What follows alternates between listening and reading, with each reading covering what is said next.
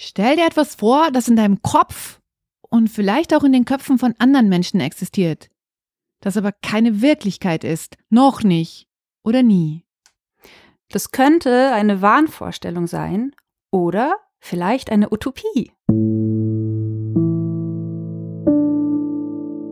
Hallo und willkommen zur 19. Episode von Stadtland Krise, dem feministischen Podcast von Frauenstudien München. Dieses Mal wiederholen wir was, und zwar das Gespräch, das Laura Freisberg und ich mit der Journalistin Julia Fritsche über Utopien geführt haben.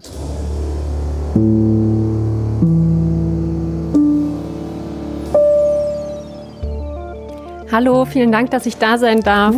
Bevor wir uns jetzt reinplumpsen lassen in das Thema Utopien, möchte ich eine kurze Biografie all den Leuten ans Herz legen, die dich noch nicht so gut kennen wie wir. Julia Fritsche, du lebst in München. Du hast 2019 im Nautilus Verlag ein Buch veröffentlicht. Tiefrot und radikal bunt für eine neue linke Erzählung. Und du bist so wie Laura und ich auch beim Bayerischen Rundfunk, arbeitest dort für Hörfunk und Fernsehen. Ja, und wir reden heute mit dir über das Thema Utopien, dein Steckenpferd. Deshalb die erste Frage, wie bist du überhaupt dazu gekommen, dich so intensiv mit Utopien zu befassen? Also vielleicht eine persönliche Antwort. Meine Mutter war immer super optimistisch, hat immer nach Lösungen für alles gesucht, vor allem wenn ich knatschig war in der Pubertät und irgendwie Sachen scheiße fand und ich fand das furchtbar und wollte immer die Decke über den Kopf ziehen und sagen, nein, es gibt keine Lösung, Mama. so. Und Vielleicht ist aber letzten Endes ein bisschen was von Ihnen, in, ihr in mir hängen geblieben. Äh, also Props an meine Mutter. Ich würde heute sagen, ich bin keine Optimistin ähm, und auch keine Pessimistin, sondern eher so, ich bin letztens auf so ein Wort gestoßen, Possibilistin. Also ähm, ich suche das Mögliche. Und äh, so ist es auch in meiner Arbeit in den letzten Jahren gewesen. Ich habe einfach, wie ihr auch, mir die bedrängende Gegenwart angeguckt und gedacht, da braucht es Auswege. Also die bedrängende Gegenwart, jede dritte Nacht stirbt eine Frau in Deutschland äh, durch Gewalt von ihrem Partner oder Ex-Partner. Äh, jedes fünfte Kind in Deutschland ist von Armut bedroht. Wir haben rassistische Anschläge mit Toten, wie in Hanau jetzt. Und im globalen Süden sind so viele Menschen so in Not, dass so viele wie noch nie zuvor auf der Flucht sind. 80 Millionen aktuell. Also wir brauchen dringend einen Ausweg. Und es, wir haben ja auch ein Jahrzehnt des Aufbegehrens hinter uns. Also die jungen Menschen heute, die sind nicht mehr wie ich oder wie wir so in der Alternativlosigkeit der 90er Jahre groß geworden.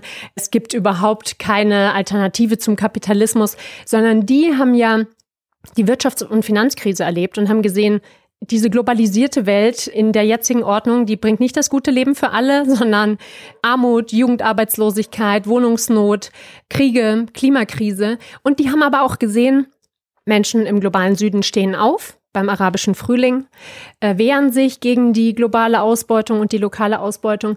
Und der Norden hat's ja nachgemacht, also bei Occupy Wall Street, bei den großen Platzbesetzungen. Bis hin jetzt zu einer Jugend, die auf die Straße geht, bei Fridays for Future, bei den Women's Marches, bei Black Lives Matter. Das macht mir Spaß, dahin zu gucken.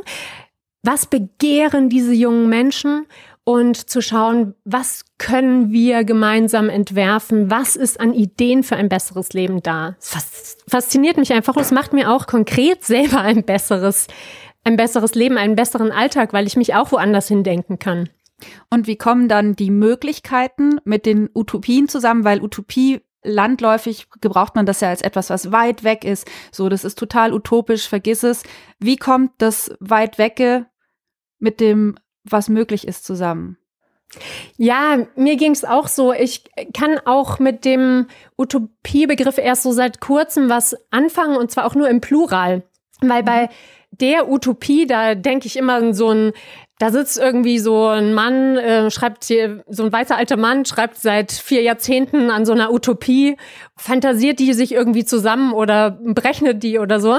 Und ich glaube, ich kann mir Utopien nur im Plural vorstellen. Also sonst ist es keine emanzipatorische Utopie, sondern wir müssen einfach gucken, dass wir ganz viele Utopien zusammentragen und dann auch gucken, wo gibt es schon Ansätze dafür? Und das habe ich für mein Buch gemacht. Also und auch für Radiofeature. Ich bin rausgegangen, habe Menschen interviewt, zum Beispiel streikende Krankenschwestern oder habe mir Ideen von Indigenen aus dem globalen Süden angeguckt, wie die anders mit der Natur leben, habe mir die Ideen von Asylhelferinnen hier in München angeguckt. Wofür setzen die sich ein? Nur für die eine konkrete Person oder wollen die eigentlich auch sowas wie eine globale Bewegungsfreiheit für alle? Und habe mir eben angeguckt, was gibt es für konkrete Ansätze, wie Seenotrettung und wie lässt sich das verbinden mit Utopien von globaler Bewegungsfreiheit. Ah, Stichwort konkrete Ansätze. Ich habe ja immer so ein bisschen die Schwierigkeit gehabt, eigentlich seitdem ich mich überhaupt mit feministischem Aktivismus beschäftige, dass dann immer gesagt wird, ja, du willst jetzt hier konkret irgendwo anpacken, aber du musst doch erstmal die großen, ganzen schlimmen Sachen beseitigen. Also wir werden niemals in einer feministischen Utopie ankommen, wenn wir nicht vorher den Kapitalismus besiegt haben. Und da braucht man eigentlich auch gar nicht anfangen. Und mich hat es dann auch oft sehr demotiviert, weil Hand aufs Herz, den Kapitalismus werden wir jetzt nicht nächstes Jahr abgeschafft haben. Vor allem nicht wir und vor allem nicht global. Und das kann was unglaublich Entmutigendes ja sein. Dann fange ich konkret an, zum Beispiel in der Seenotrettung, was ja was unglaublich Konkretes ist, oder in der Flüchtlingshilfe. Aber damit schaffe ich den Kapitalismus ja auch nicht ab. Wie, wie gehst du da um? Also, das halt immer gesagt, ja, also das kannst du ja alles vergessen, wenn wir nicht vorher das gemacht haben. Das ist so. Also das ist nicht einfach jetzt aus dem Kapitalismus rauszukommen. Eine Sache ist aber trotzdem, es ist total sinnvoll, sich trotzdem das jetzt schon, das vielleicht noch nicht so möglich erscheinbare zu imaginieren. Habt ihr schon mal so ein Berufscoaching gemacht, wo man sich so in fünf Jahren vorstellt oder nee. so? Nee, habe ich noch nie gemacht. Ja, kein gutes. Also, das war einfach nur Fakten abfragen, aber da, ich hätte Ärztin werden sollen. Also ganz weit weg von mir. Also es gibt ja so Methoden, wo du dir vorstellst, wo bin ich in fünf Jahren? Und dann machst du so eine Traumreise und stellst dir dich selber so vor. Zum Beispiel, ich habe dann ein Restaurant auf dem Land eröffnet oder so. Oder ich habe einen Roman geschrieben. Oder eine Weltreise gemacht oder so. Also, dass es so notwendig ist, dir auszumalen, wie sieht es denn da aus in dem Restaurant? Was machst du da? Welche Tätigkeit willst du denn haben in dem Restaurant? Willst du kochen oder willst du das Ganze leiten oder was willst du darin machen? Das soll dich praktisch bei diesen Coaching-Methoden, soll dich das auf einen Weg ebnen, schon jetzt zu sehen, ah, okay, da will ich mal hin. Vielleicht kann ich ein paar Stunden am Tag damit verbringen, da irgendwas dafür zu machen oder so. Und ich glaube, gesamtgesellschaftlich wäre es auch notwendig, dass wir uns einfach jetzt schon in verschiedenen Räumen darüber austauschen, in Romanform, in Filmen, in Serien, in Kindergeschichten, die man abends den Kindern erzählt. Wie möchtest du denn leben? Oder einfach im Alltag, in den Medien, überall. Ich habe jetzt so ein Gespräch gehört diese Woche mit einer Kinderpsychologin aus Lesbos, die sagt, den Kindern dort geht es so schlecht wegen der Armut, dem Mangel an Essen, dass sie die eigentlich fast nur noch wimmern, die artikulieren sich gar nicht mehr. Und trotzdem versucht sie mit denen über ihre Hoffnungen zu sprechen, über ihre Träume und sagt, was willst du denn später mal werden, wenn du hier raus bist? Und dann sagen die zum Beispiel, öffnen die sich doch und sagen, ja, ich weiß jetzt, wie es flüchtenden Menschen geht und ich möchte mich mal später für die engagieren. Das gleiche habe ich auch erlebt, als ich mal an der Grenze zwischen Italien und Frankreich mit einem Geflüchteten gesprochen habe, einem jungen 15-Jährigen, der hat auch gesagt, ich möchte mich mal später für solche engagieren. Also es ist, glaube ich, ganz notwendig, schon in der Not, auch wenn es unrealistisch erscheint, schon über Träume zu sprechen und die auszutauschen. Wir müssen die ja am Ende auch miteinander verhandeln. Gerade wenn es um einen gesellschaftlichen Entwurf geht und nicht nur um einen individuellen.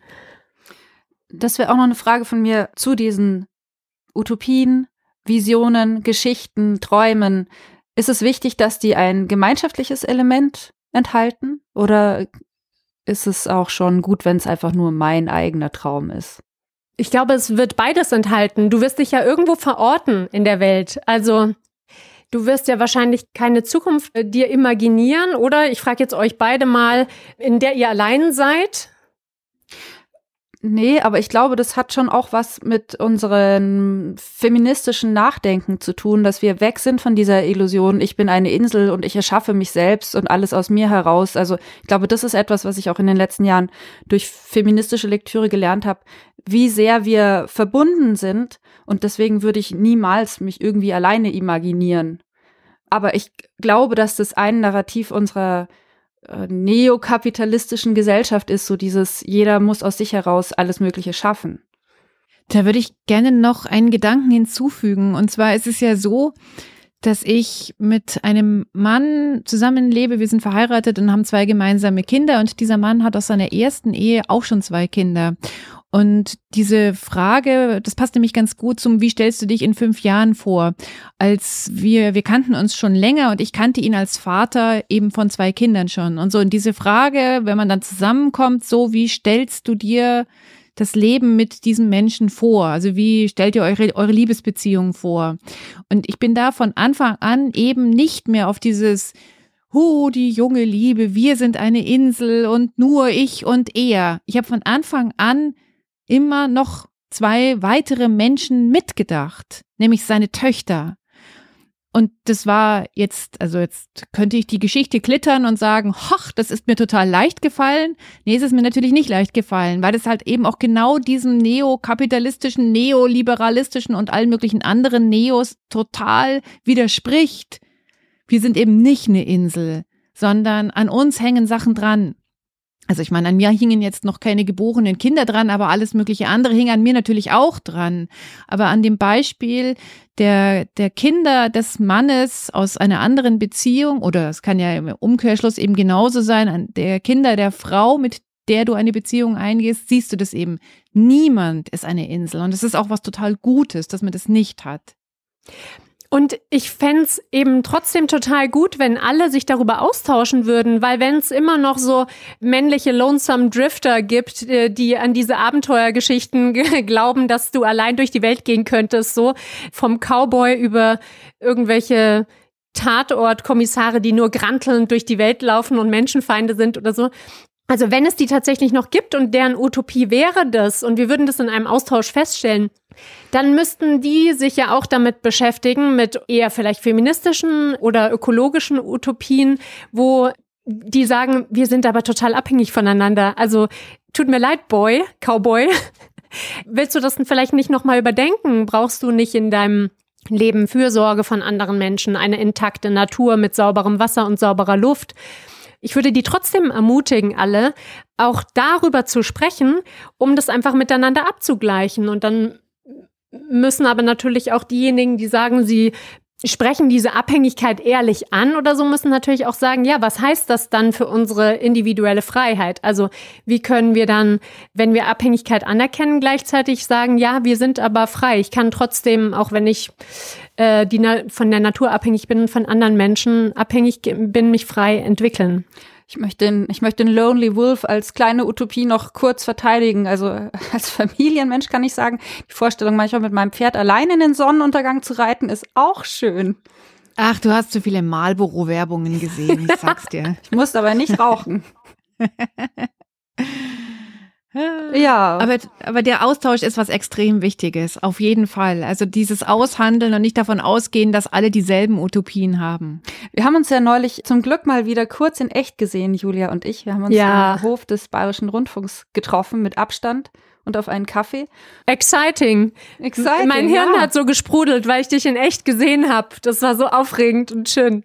Ja, ich muss jetzt noch was verraten. Barbara und ich haben uns ein Jahr lang nicht gesehen und haben uns neulich beim BR wieder gesehen. Und das war unfassbar rührend, weil wir ja eigentlich im engen Kontakt stehen, aber immer nur mit Bildschirm. Ja, genau. Also ich hatte Tränen in den ja. Augen und äh, wusste auch überhaupt nicht, was ich sagen soll und wie ich mich verhalten soll. Es war schön und und auch alles mögliche andere. Das glaube ich. Aber du wolltest was sagen, Laura. Genau, auf jeden Fall hat äh, Julia mir verraten, dass sie ein Experiment mit uns plant. Ich bin schon gespannt. Ja, es geht mir darum, dass wir für Utopien eine eigene Sprache finden müssen und eigene Bilder finden müssen und uns nicht nur an anderen abarbeiten dürfen. Du hast ja schon gesagt, Barbara, das ist so unvorstellbar, dass wir den Kapitalismus überwinden, ja? Und woran liegt das? Das möchte ich euch jetzt kurz zeigen mit einem Test von der Linguistin Elisabeth Wehling. Und zwar kann unser Gehirn, sagt sie, das Wort nicht nicht denken. Ich sag jetzt mal ein Beispiel zu euch und auch zu den HörerInnen da draußen. Denkt jetzt nicht an die grauen Haare von Barack Obama. Habt ihr an die grauen Haare von Barack Obama gedacht? Ich habe an nichts anderes denken können. In dem Augenblick, in dem du es gesagt hast, war es da. Du? Ja, klar, klar. Ja. ja, und so ist es auch mit politischen Begriffen. Also wenn wir immer nur gegen etwas sind, gegen den Neoliberalismus, dann können wir uns gar nichts anderes vorstellen als das, was nach diesem Gegenkommt. Also ich möchte mm, das mal an einem Beispiel klar machen. Viele sind ja für No Border, also für keine Grenzen. Und wenn wir das so hören, dann hört unser Gehirn aber trotzdem nur bei dem Slogan No Border, Border, Border, Border, also Grenzen, Grenzen, Grenzen. Und wir können uns eigentlich gar nicht vorstellen, dass es keine Grenze gibt zwischen Salzburg und München hier, ja? Tatsächlich legt auch nichts diese Grenze nahe, kein Flusslauf, keine Sprachgrenze oder so.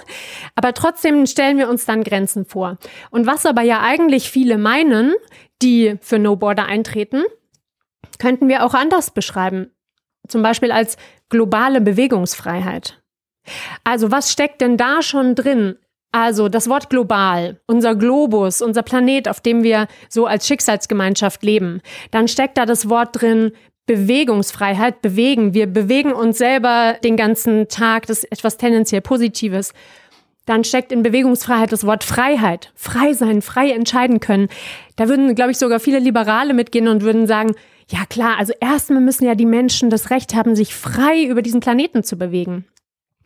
Das heißt, um das Mögliche sich vorzustellen, müssen wir auch die richtige Sprache dafür finden, weil wir sonst gar nicht rauskommen aus diesem althergebrachten Denken. Und deswegen brauchen wir auch eigene Bilder. Deswegen ist es sinnvoll, sich ganz konkret auszumalen, wie soll denn dieses Restaurant der Zukunft, das ich mal gründen möchte, mit den anderen hier für unsere Gesellschaft, wie soll denn das aussehen? Und mit anderen zu diskutieren.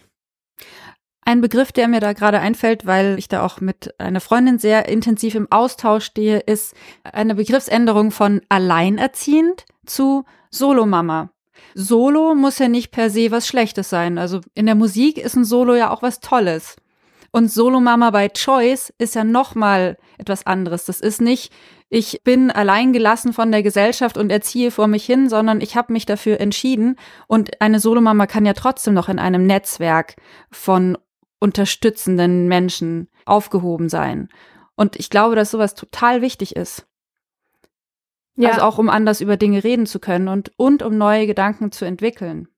Ja, also bei Frauenstudien war ja auch diese Woche die Veranstaltung äh, zum ABC des guten Lebens, also zu diesem Buch von der Autorinnengemeinschaft rund um Antje Schrupp und Cornelia Roth und Ina Pretorius, die genau aus diesem Grund ein eigenes Wörterbuch geschaffen haben, also zum Teil alte Wörter neu besetzt haben, zum Teil neue Wörter erfunden haben und zum Beispiel was ganz anderes unter dem Wort Arbeit verstehen, als wir das bislang immer verstanden haben. Wir haben meistens Erwerbsarbeit darunter verstanden, aber sie verstehen unter Arbeit eben alle Tätigkeiten, unter anderem auch die ganzen Arbeiten, die wir zu Hause machen, eben die Fürsorgearbeiten.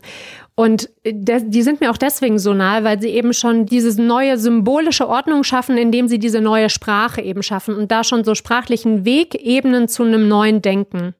Hm. Also eine Neubenennungsarbeit, so nennen Sie das ja, eine postpatriarchale Neubenennungsarbeit. Ich fand das, was du gerade gesagt hast über dieses No Border, ich habe dann sofort an No Covid gedacht, dass das natürlich auch mich immer nur an Covid denken lässt. Das fand ich sehr erhellend und dass wenn wir über, ich wünsche mir, dass wir das kriegen, eher über was Positives ähm, sprechen und nicht eben dieses alte blöde Ding Identität durch Negation.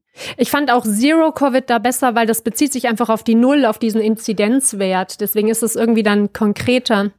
Und ein anderes Beispiel, auch noch diese sogenannte Neinsagerfalle angeht, ist das Wort Postwachstum. Das ist ja auch eine Utopie für viele. Aber wenn du immer nur von Postwachstum sprichst, dann, das ist ja so eine ähnliche Silbe, Post, wie anti oder gegen oder nicht oder so, dann denkt unser Gehirn trotzdem die ganze Zeit Wachstum, Wachstum, Wachstum. Und wir können uns gar nicht vorstellen, dass Wirtschaften irgendwie anders funktioniert als überständiges Wachstum.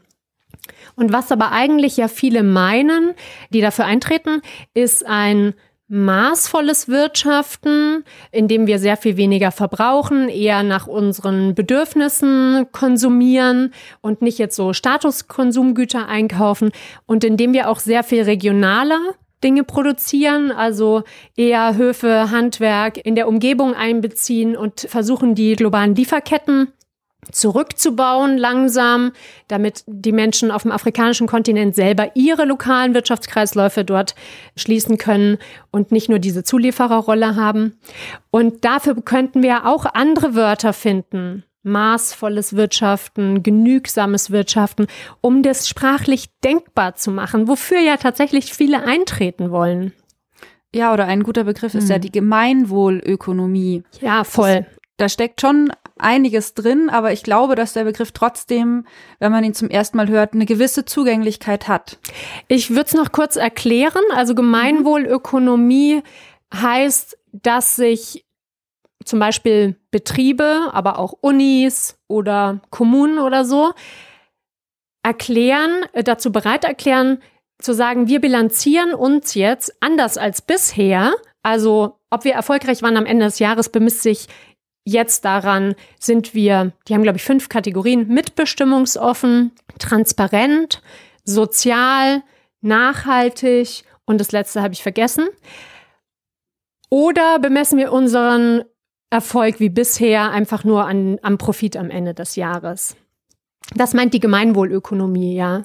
Ich mag das Gemeinwohl daran, das Wort Ökonomie ist natürlich sehr abstrakt. Ich muss ja tatsächlich immer auch ein bisschen an gemein denken, also an ja, da sieht man, was man in meinem Kopf auch Ja, ist, und das ja. kommt ja auch, glaube ich, historisch korrigiert mich davon, dass es das Gegenteil war zu höfisch. Höfisch, höfisch und gemein exakt. und das ist praktisch genau. der der Pöbel, der das will.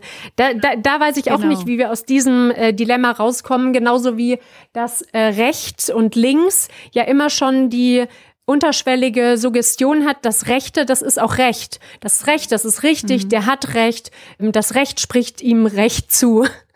Mhm. Da gibt es ja sehr viel Spaß, wenn man die Känguru-Chroniken von Marc-Uwe Kling anhört, wo die ganze Zeit über diese Begriffe gesprochen wird. Ähm, wir hören das beim Autofahren immer an, auch mit meinen Kindern, die jetzt inzwischen der eine immerhin im Teenager-Alter angekommen ist. Und das macht total viel, wenn Menschen früh sozialisiert werden, auf Sprache zu achten. Also mein kleiner Sohn, der ist jetzt äh, neun, der sagt dann auch zum Beispiel gerne, ich will aber nicht immer Recht haben, ich will auch mal links oh. haben. Ja, und das ist halt dann irgendwie sehr, sehr toll. Oh. Julia, hast Hast du denn persönlich eine Art, ne, du hast schon gesagt, du willst eigentlich nicht über Utopie im Singular reden, sondern lieber über Utopien im Plural, aber hast du denn eine kleine Gruppe von Lieblingsutopien, für die du dich auch selbst engagierst? Also ich mag eigentlich die Sammlung an Utopien sehr gerne. Ich habe schon über die globale Bewegungsfreiheit gesprochen, die finde ich besonders schön, weil es so ein bisschen ad absurdum führt, dass wir so eine Pässe-Lotterie haben, in der ich das Glück habe, in, ich glaube, 132 Länder reisen zu dürfen und jemand mit einem pakistanischen Pass in 28 Länder. Und diese globale Bewegungsfreiheit, die finde ich einfach eine wunderschöne Utopie, dass wir wirklich überall hinreisen können, überall das Recht haben auszureisen und überall das Recht haben auch einzureisen. Das äh, wäre ja auch sinnvoll für uns, wenn wir mal irgendwo hier nicht mehr so schöne Zustände hätten. Also der nationale Rahmen ist ja nicht immer nur ein Schutzraum. Klar wurden im nationalen Rahmen Dinge erstritten, wie Frauenrechte zum Beispiel oder Arbeiterrechte wie der Acht-Stunden-Tag oder so. Aber auch das waren meistens international angelegte Kampagnen. Also die internationale Frauenbewegung, die internationale Arbeiterbewegung. Und in so einem nationalen Raum kann es auch wieder abgeschafft werden. In Österreich gibt es jetzt einen Zwölf-Stunden-Raum und in anderen Ländern werden die Rechte auf Abtreibung wieder abgeschafft. Das heißt, wir sollten eigentlich immer das Recht haben können, auch zu gehen. Das heißt aber auch, dass wir irgendwohin das Recht haben müssten, hinzugehen. Schön an finde ich auch, dass globale Bewegungsfreiheit auch so ganz demokratietheoretisch notwendig wäre, weil Demokratie sagt ja, alle bestimmen darüber, wie Gesetze sind, wenn sie davon betroffen sind. Und von Schlagbäumen so Grenzen sind ja alle betroffen, auch die außen, nicht nur die innen. Das heißt, eigentlich müssten alle mit darüber bestimmen können, wer wohin ziehen kann, weil eben gerade die, die außen sind, sind eben ganz stark den Befragungen, den Schlagbäumen, den Gewehren ausgesetzt. Das heißt, Demokratie theoretisch müssen wir eigentlich sagen, alle müssen darüber mitentscheiden können. Diese Utopie mag ich sehr gern. Du hast jetzt schon angedeutet, es kann sich natürlich immer alles auch in eine ungute Richtung entwickeln. Da stecken ja auch Gedankengebäude dahinter von einer Gesellschaft. Also jetzt zum Beispiel in Polen. Kann man dann da auch von Utopien sprechen? Oder gibt es auch Utopien, die dir Angst machen oder Visionen von Leuten? Äh, klar, total. Also es gibt neoliberale Utopien, die zum Teil auch schon versucht werden sollen, dass so größere Städte ganz sich selbst überlassen werden, überhaupt keine staatliche Kontrolle mehr. In Honduras gibt es, glaube ich, ein so ein Experiment.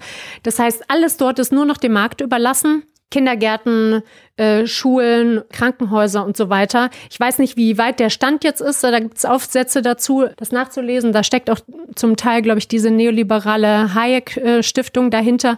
Das sind Utopien natürlich für die Vertreter genauso, für die VertreterInnen dieser Utopie, die aber mir persönlich Angst machen. Oder die Utopien von Überwachung, von zum Beispiel Daten, also Vorhersage aufgrund von Daten, wie bei so Robocop-Dystopien oder so. Das heißt, wir unterscheiden jetzt dann sehr, sehr klar, dass dann die Utopie eines anderen Menschen mir quasi als eine Dystopie erscheinen könnte. Aber dieser Mensch sieht es überhaupt gar nicht als Dystopie. Das finde ich ist also einfach nochmal ein ganz äh, wichtiger Hinweis, weil wenn man jetzt zum Beispiel in der Literatur schaut, so irgendwie natürlich George Orwell mit äh, 1984 oder auch einige Bücher von Margaret Atwood verlinken wir in den Show Notes. Da geht's ja halt um keine Ahnung, wenn gen manipuliertes Essen äh, durchgesetzt wird, dann sind wir dann irgendwann mal in dieser Welt.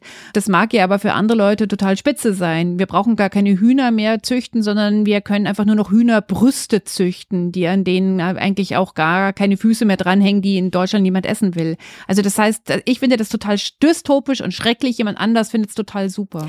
Ja, und das Wichtige ist eben, dass wir in den nächsten Jahren, Jahrzehnten in so einen Austausch Austausch treten, ja, und dass wir überall anfangen, über Utopien zu sprechen, weil dann kann ich mich auch daran reiben.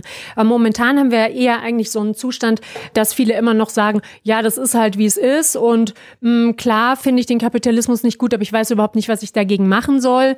Und ja, die Welt ist ungerecht und ich finde es auch schrecklich, dass Kinderblut an meiner Kleidung hängt, aber irgendwie, das ist doch gar nicht aufzubrechen mit diesen Lieferketten oder so. Und momentan ist da ja eher eigentlich so eine Lethargie, würde ich mal sagen, noch in der Mehrheitsbevölkerung, wenn sie nicht ohnehin davon überzeugt sind, dass das gut ist oder gar nicht sehen, dass sie selber einfach nur privilegiert sind und es dem Rest schlecht geht. Aber diejenigen, die davon überzeugt sind, zu sagen, es ist richtig scheiße, denen würde ich sagen, träumt, geht in Austausch miteinander, fantasiert darüber. Und das kann ja dann sein, dass das dann ganz unterschiedlichen Anklang findet. Also der Think Tank aus Leipzig, Konzeptwerk Neue Ökonomie, sagt ihr euch was? Nee. Äh, die kommen so aus diesem Postwachstumsmilieu. Die haben in den letzten zwei Jahren äh, Konferenzen gemacht, um eine Utopie zu entwickeln. Und äh, die hatten, glaube ich, 20 Treffen über zwei Jahre mit 200 ExpertInnen zu ganz vielen verschiedenen Bereichen. Arbeit, Wohnen, Migration, Fürsorge, Care, Ökologie, Finanzen. Und die haben jetzt kürzlich veröffentlicht in einem Buch und auch als Webportal unter Zukunft für alle, findet ihr sofort, ist online zugänglich, eine Zukunft für alle. Und die waren so dreist und haben das einfach ganz konkret ausgemalt, wie das aussieht. Also lange Zeit haben ja Leute gesagt, da, es gibt so ein Bilderverbot, man darf Utopien nicht ausmalen und so, weil dann reibt man sich vielleicht daran oder so. Und die haben das einfach gemacht. Wie gesagt, die kommen eher aus so Postwachstumsideen. Das Leben ist dort sehr viel ländlicher.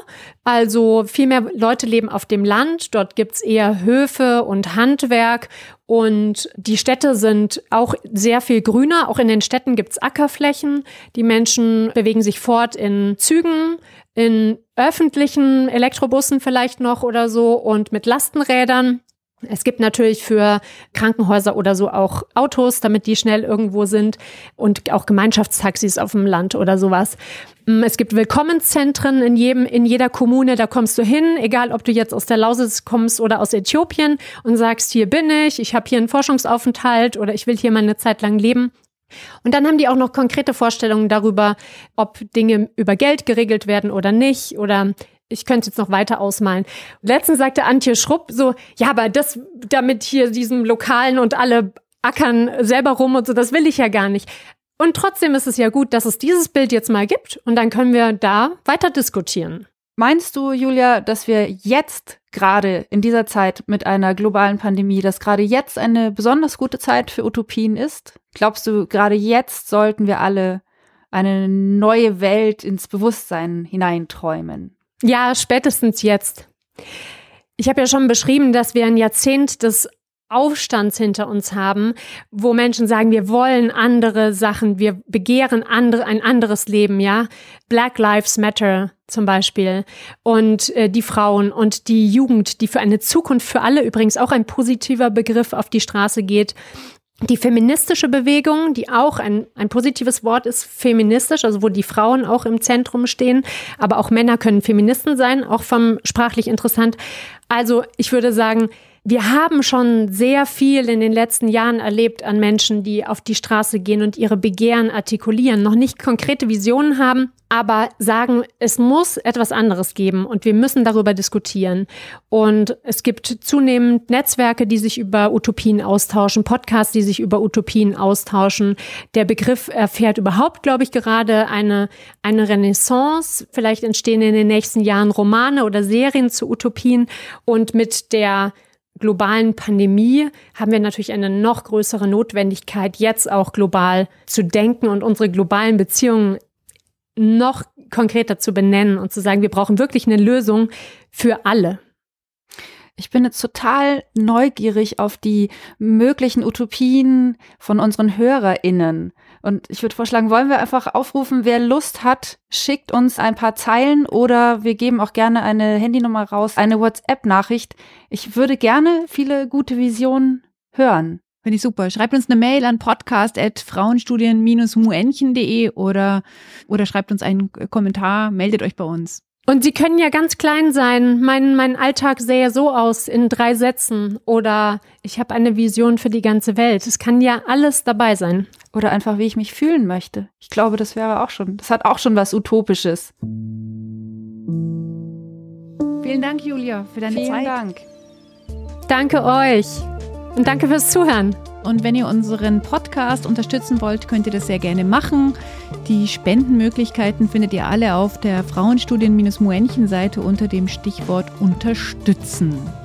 Utopien, Feedback, Kommentare, Themenwünsche, alles an podcast.frauenstudien-münchen.de und wenn ihr uns über einen Podcatcher hört, gerne ein paar Sternchen dalassen. Wir freuen uns.